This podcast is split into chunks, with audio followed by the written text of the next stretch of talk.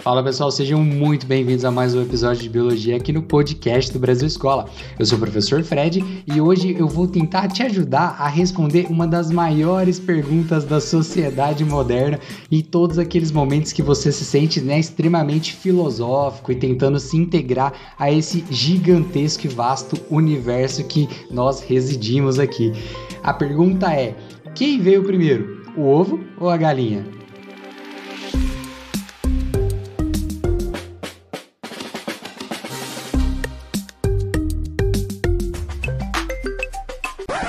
Pessoal, tenho certeza que um dia você já ouviu essa pergunta ou você já se perguntou realmente quem veio primeiro, o ovo ou a galinha?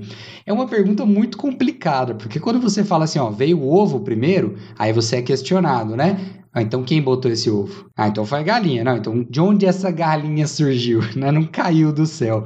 Então é uma pergunta extremamente capciosa. Quando você coloca ali só o ovo daquela galinha e aquela galinha específica, é mais difícil sim de explicar. Mas quando a gente pega sobre a luz da evolução, né, sobre a luz da evolução, a gente consegue ter um pouquinho mais de tato e habilidade para conseguir respostas um pouco mais concretas do que simplesmente foi assim e pronto. Então vamos tentar responder quem que veio primeiro, o ovo ou a galinha.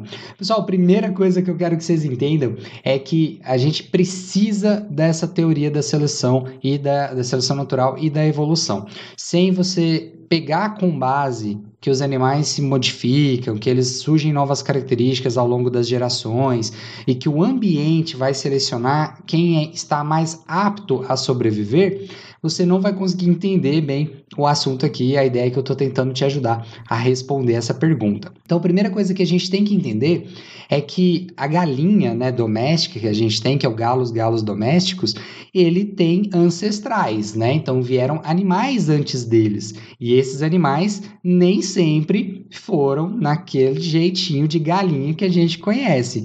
Então, por exemplo, para que vocês tenham uma ideia, a galinha que a gente tem doméstica, ela é resultado do cruzamento de duas aves que deram origem àquele animal que a gente conhece.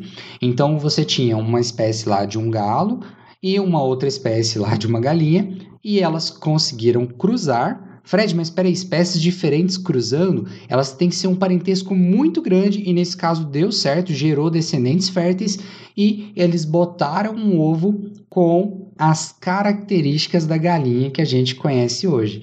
Então você está me dizendo que primeiro veio um galo de uma espécie, uma galinha de outra espécie, eles cruzaram e botaram um ovo com os genes da galinha que a gente conhece hoje? Sim. Só que isso não explica tudo. Vamos pegar então a ideia dessa ancestralidade que eu falei para vocês.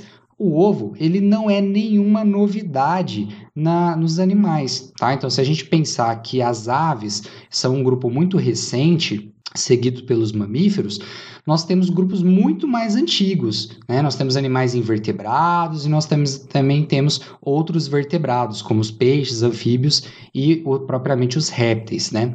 Então, basicamente, já existia a estrutura de ovo lá nos invertebrados, é, insetos, por exemplo, botam ovos, e a gente tem no grupo dos vertebrados peixes com ovos sem casca, que é uma ideia de um ovo gelatinoso, e os anfíbios também a mesma ideia de um ovo gelatinoso. O ovo com casca só foi surgir com os répteis, que foi o primeiro grupo a ter o pezinho lá no ambiente terrestre. E aí, para isso, um mecanismo de reprodução interna, com a produção de um ovo, né, com uma casca protetora e também uma estrutura amniótica, né, uma bolsa amniótica lá dentro, para evitar a desidratação do embrião, foi necessária. Então, quando a gente pega lá os ancestrais das aves, a gente chega chega nos dinossauros, pessoal. Exatamente isso. O grupo antecessor, né, ancestral das aves são os saurídeos, são os dinossauros. E aí, o processo evolutivo de surgir o ovo na ave não é nenhuma novidade. Então, se você pensar nessa questão de ancestralidade, o ovo veio primeiro e eu estou falando de mais do que 65 milhões de anos atrás. É muito tempo, então o ovo já ganha disparada essa discussão, uma vez que ele já tinha surgido no grupo dos répteis. Lembrando que as aves são descendentes diretas de saurídeos que nós, nós já encontramos fósseis, né, vários registros diferentes.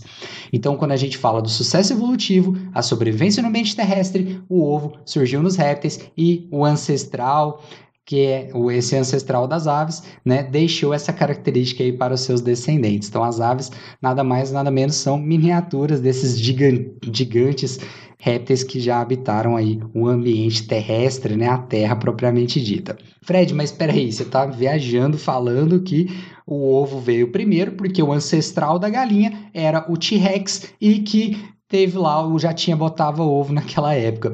É mais ou menos essa ideia, tá? Se você colocar isso na sua cabeça já facilitou bastante. Então o que que acontece? A ave mais antiga registrada é a Auronis shui. É uma ave Tá? É a ave mais antiga que a gente tem registro fóssil, né? Com é, todos os fatos, né? A gente está falando aqui fatos concretos. Já o Archaeopteryx, que é lá o dinossaurozinho mais famoso de todos, ele é o marco da separação da linha evolutiva entre as aves né, os, os, pássaros e os dinossauros. Então, você já tinha penas, já tinha estrutura de ovo lá nos répteis. E aí, com a, a partir do Archaeopteryx, começou a derivar uma nova linhagem que deu origem às aves que a gente conhece hoje. Né? Então, por exemplo, algumas literaturas já não trazem mais répteis e aves separados, eles são grupos ali é, monofiléticos, eles têm ali um ancestral em comum muito próximo. E a ave mais antiga é o Auronis, né? que que é uma avezinha já completa, né, do jeito que a gente já está acostumado com o formato do corpo, a presença de penas cobrindo todo o corpo. Então, o que, que aconteceu? Durante milhares e milhares de anos de gerações nascendo, botando ovo e nascendo, e botando ovo e nascendo, se reproduzindo e tudo mais, mutações foram acontecendo no material genético. Por quê? Existe uma coisa que se chama variabilidade genética.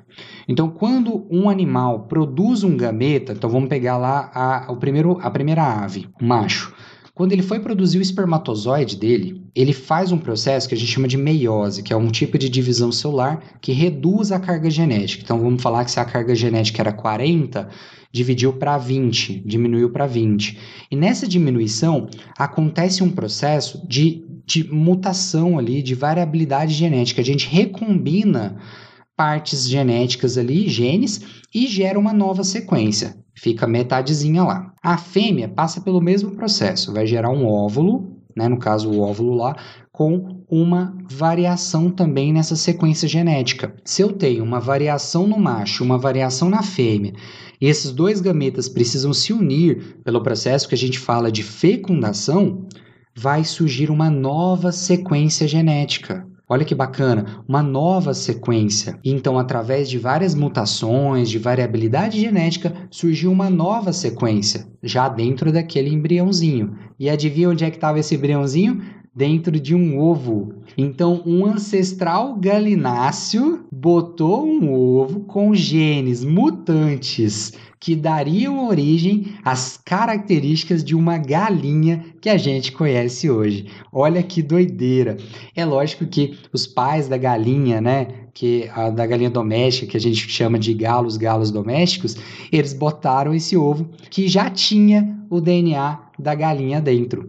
Olha que doideira. Tudo graças a essa questão, né, que a gente tem conhecimento hoje com base na genética. Então, resumindo a história aí para você poder responder toda vez que essa pergunta surgir num ciclo de conversa ou num momento filosófico aí da sua vida, quem veio primeiro foi o ovo, e esse ovo foi botado por um ancestral galináceo com genes já mutantes que deram origem à galinha que a gente conhece hoje.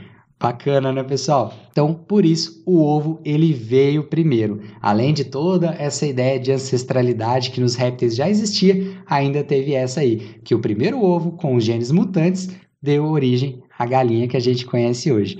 E graças a essa genética moderna, né, a gente pode ter certeza que o ovo veio antes, já que essas mutações, elas separam uma nova espécie seus pais geralmente elas vão acontecer nos de, no DNA de gametas, né? Tanto no espermatozoide quanto no óvulo, como a gente está falando de animais dioicos, né? Ou seja, com sexos separados. Tenho o macho e tenho a fêmea. Fred, mas e aí? Eu preciso de mais provas. Então, só para vocês terem ideia, os ovos mais antigos descobertos, né, fossilizados, têm 190 milhões de anos, pessoal. É um fóssil de 190 milhões de anos aí, comprovando que os, os embriões já eram, já faziam todo o seu processo de desenvolvimento dentro do ovo. E os ovos da espécie mais semelhante com as aves já têm registro fóssil também de mais ou menos 150 milhões de anos atrás. Então, já que não tem mais desculpa, sim, o ovo veio primeiro, a galinha veio depois e essa galinha que a gente tem é basicamente um ancestral cheio de mutações que agora a gente usa, né, na nossa alimentação e também para contribuir para os nossos momentos filosóficos aí de questionamento sobre esse universo incrível da biologia.